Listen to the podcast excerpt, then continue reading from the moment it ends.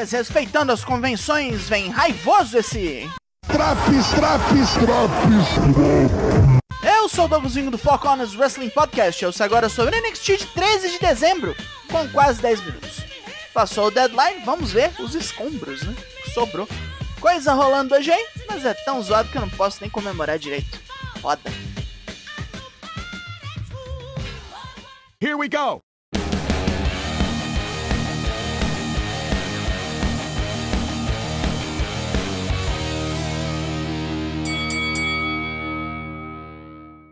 Para abrir o programa, o já esperado recapzão bolado do Deadline.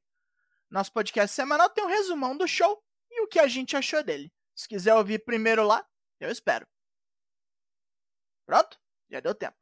Roxanne Perez vem ao ringue para comemorar, pois é a primeira vencedora do Iron Survivor Challenge. Gosto dela, mas fudeu meu bolão. A moçoila é só sorrisos, mas lá do estacionamento vem Grayson Waller para estragar tudo. Não gosto dele e ele fudeu meu bolão. O cu da Austrália diminui o efeito de Roxy, falando que ela abriu a noite porque tinha que chegar em casa cedo para dormir. E que essa foi a maior vitória de sua carreira, e vai continuar assim, porque ela nunca vai derrotar Mandy Rose. O bosta para de falar quando Braun Breaker chega. O campeão defende Roxy e diz que ninguém dá a mínima para o que esse anos falante pensa. A plateia confirma. Waller fala que a moça venceu de cagada, pois não entendeu o conceito da luta. Não é quantos minutos você aguenta apanhar, é quantas quedas você faz. Se gabando de que meteu duas quedas em seus primeiros 20 segundos no combate. Ele foi mais esperto que todo mundo ali e afirma que será mais esperto que Braun quando se enfrentarem no Vengeance Day. Ai caralho, quer dizer que vão alargar a treta desses dois até fevereiro? Puta merda! Braun percebe que isso é horrível e já parte para matar esse esfíncter que anda e fala, correndo atrás do cara. Roxy fica lá rindo e toma uma cintada na orelha cortesia de Mandy Rose. Roxy também não quer prolongar isso até o New Year's Evil e desafia Mandy para hoje mesmo. Ah, Jabucreia chefe, aceita? Oh, se não tivesse motivo zoado por trás. J.D. McDonough é liberado para competir pelo médico local. Enquanto os Creeds chegam ao recinto, Julius não está feliz com o cabeçudo que tentou destruir seu joelho e costelas. Brutus promete machucar JD hoje ainda, e o cabeção comenta como o elo familiar deles é algo bonito. Wesley vinha ao ringue para lutar, e Stax o embosca nos bastidores, com Tony D'Angelo mandando seu capanga bater mais. A porrada come até chegarem na rampa. Luta 1: Wesley vs Stax. Lee começa melhor, sentando o cacete acrobático no mafioso, mas sai onde um sentam para fora do ringue, onde atinge o oponente e bate feio no chão. Stack se aproveita disso para bater no maconheiro, metendo um single leg crab. Lee pena para sair e entra em trocação franca com Stacks, executando seu backflip kick para vencer essa. Dijak aparece depois da luta e Tony D'Angelo aproveita a distração para marretar o maconho. Dijak rosna pro mafioso, que retruca com um Acabei de fazer teu trabalho, qual é? Ah? Ao ver Duke Hudson e Drew Gulak conversando, Andre Chase presume o pior e pede desculpas ao aluno. Duke estava certo e Fia Hale não estava pronta para encarar Ayla Dawn. Duke aceita as desculpas e diz que não vai largar seu curso, ainda tem coisas a aprender com o Pachecão. E para provar que está afiado na matéria, vai lutar hoje e arregaçar cu de vagabundo. As ninjas da balada, nossas atuais campeãs de tag, estão aqui para assistir porradaria de biscate. Luta 2! Dayton Paxley e Ivy Nile vs Toxic Attraction. As jabucreias começam com cima, descendo chute, atrás de chute nas manombeiras. Não dura muito, pois Ivy Nile é arremessada contra Kaden Carter e Katana Chance lá na mesa dos comentários. As ninjas não curtem isso aí e invadem pra porrar todo mundo garantindo um DQ. Daí pra frente é uma treta sem controle, todo mundo se bate. Foi do nada a lugar nenhum isso aqui. Fallon Henley recebe de seu pai notícias de que o bar da família vai mal. Brooks e Jensen animam 2023 será o ano dos roceiros. Uh, vixe. Afirmando meio cedo, velho. Carmelo Reis vê Trick Williams no celular, comentando o erro de novato. Está lendo comentários na internet sobre o parceiro. Carmelo não tá nem aí, é mais rico que esse bando de otário, mas se prejudica comentando que se tivesse mais 5 minutos, venceria a Iron Survivor Challenge. Trick acha uma foto de Carmelo boquiaberto durante um moonsault de Action. Carmelo não gosta e manda deletar essa foto porque ele vai apagar o mascarado. E agora, para minha tristeza, um cromanhão nesse ringue. Luta 3. Odyssey Jones versus Von Wagner. Os dois trocam ombradas feito um par de caminhões raivosos até Wagner tomar um braço nas pernas e rodar, com Odyssey aproveitando para quicar o rabo dele. Uma vacilada nas cordas e agora é ele que apanha do tropeço, que soca sua cabeça sem parar e mete um estrangulamento. Jones cata Wagner e mete um front slam bruto, com Robert Stone se intrometendo, mas sua distração permite a Malik Blade um chutão na cara do Neandertal, que Jones usa para esmagar Wagner sem dó com um crossbody de corrida. Esse morfético perdeu. Que bom que foi curto, né? Nikita Lyons posta sua reação ao Iron Survivor Challenge das mulheres. Ah, filha, não precisa me desagradar mais. Você já fez tanta coisa para me deixar ah, decepcionado.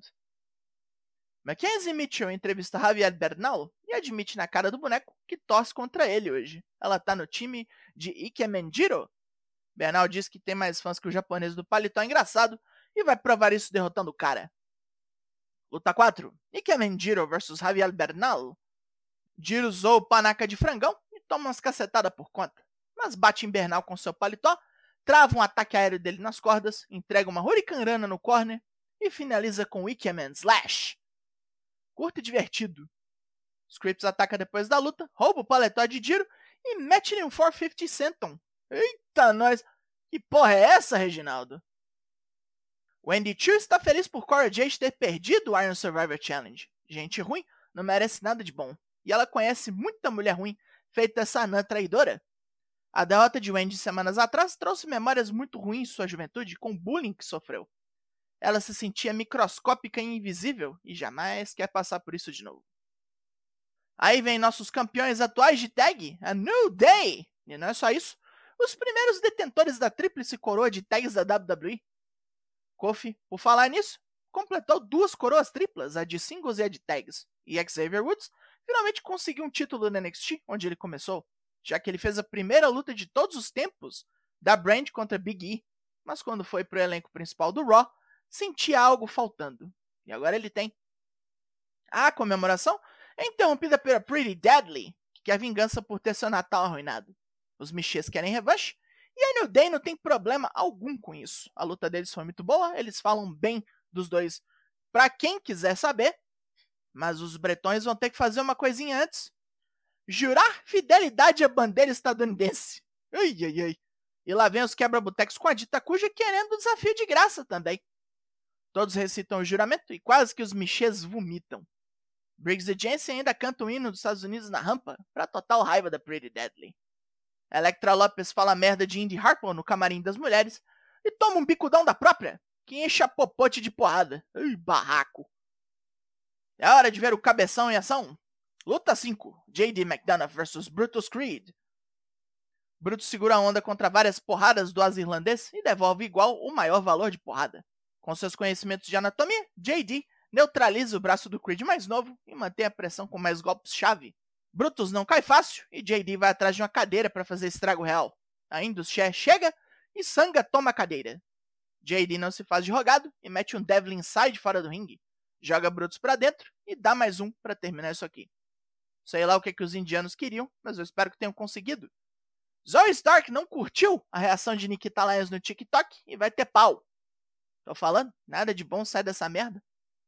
Com o solstício de inverno próximo, Ayla Dawn conjura um feitiço contra Alba Fire.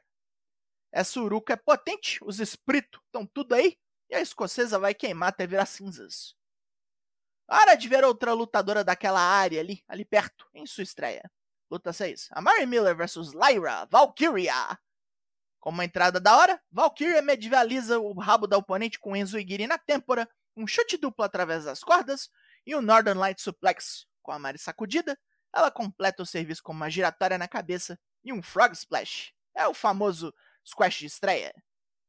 Axiom fica sabendo que vai lutar contra Carmelo Reis semana que vem e está 0% preocupado. Vai entrar no ringue com um sorriso, que não podemos ver, porque ele tá de máscara. Kiana James dá de Natal uma camisa social de granfino para Brooks Jensen, que dá com a língua nos dentes e diz que Fallon Henley e sua família estão com problemas financeiros.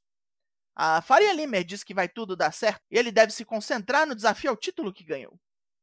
Nos fundos, Ivy Nile, Tatum Paxley e as ninjas da balada começam a discutir. vira porrada de novo quando a Toxic Attraction chega já na agressão. Vem um monte de juiz separar e semana que vem as três duplas disputarão os títulos de tag das ninjas. Imagina que se dá ruim. Vamos ver como Duke Hudson se sai na sua prova. Luta 7, Damon Camp vs Duke Hudson. Camp se mantém um passo à frente de Duke, com apresamentos e golpes sujos. Drew Gulak aparece para assistir, e Andrew Chase vem berrar na cara dele que Duke é seu aluno.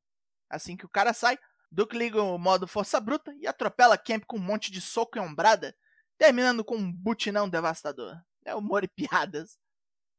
Tiffany Stratton marca seu retorno para 10 de janeiro, e agora um desafio de título para o Main Event. Luta 8, Roxanne Perez vs Mandy Rose pelo título das mulheres do NXT. Mandy bate no braço de Roxy ainda meio fudido de sábado. A moçoila devolve na mesma moeda com arm drags na jabucreia, que mete o ombro dela nas escadas do ringue. Com controle sobre a luta, Mandy vai entortando e batendo em Roxy, mas é jogada para o canto, onde toma um draps e um uppercut. Repelindo a ofensiva, Mandy sobe no canto e é interceptada por Roxy, que aplica uma super Hurricane Rana dali mesmo. Atordoada, Mandy parte para cima com sua melhor arma, o joelhão de corrida. Só consegue contagem de dois. Boca aberta, ela puxa Roxy pelo braço e toma um roll-up que também conta dois. Aproveitando a confusão do oponente, a desafiante desfere o Pop Rocks para vencer. Livrou-nos do mal, Roxy! Amém! A nova campanha explode de emoção e chora, enquanto seu mentor Booker T é só alegria lá dos comentários. Ei, nem acabamos o ano ainda, hein? Só esse programa. Pontos positivos. Boa luta de abertura com Wesley ajudando os Stacks a valer alguma coisa. Von Wagner perdendo. E Kemendiro lutou. E boa estreia de Lyra Valkyria. O New Day também está nos prestando serviços pelo pouco tempo que ficarão no NXT. Pontos negativos. A maioria das lutas não teve muito tempo para chegar onde devia. Foi tudo com muita pressa. Porque provavelmente tiveram que mudar plano pra caralho. E a razão por trás da derrota da Mandy Rose me impede de comemorar como devia. É foda. Até isso me tiraram. O NXT dessa semana ganhou nota 6 de 10. E foi despeitado esse Traps. Four Corners faz live toda terça e quinta sempre às 8. Amanhã tem. Acompanhe o prêmio Bob Léo pra gente fechar o ano com chave de ouro, meu compadre.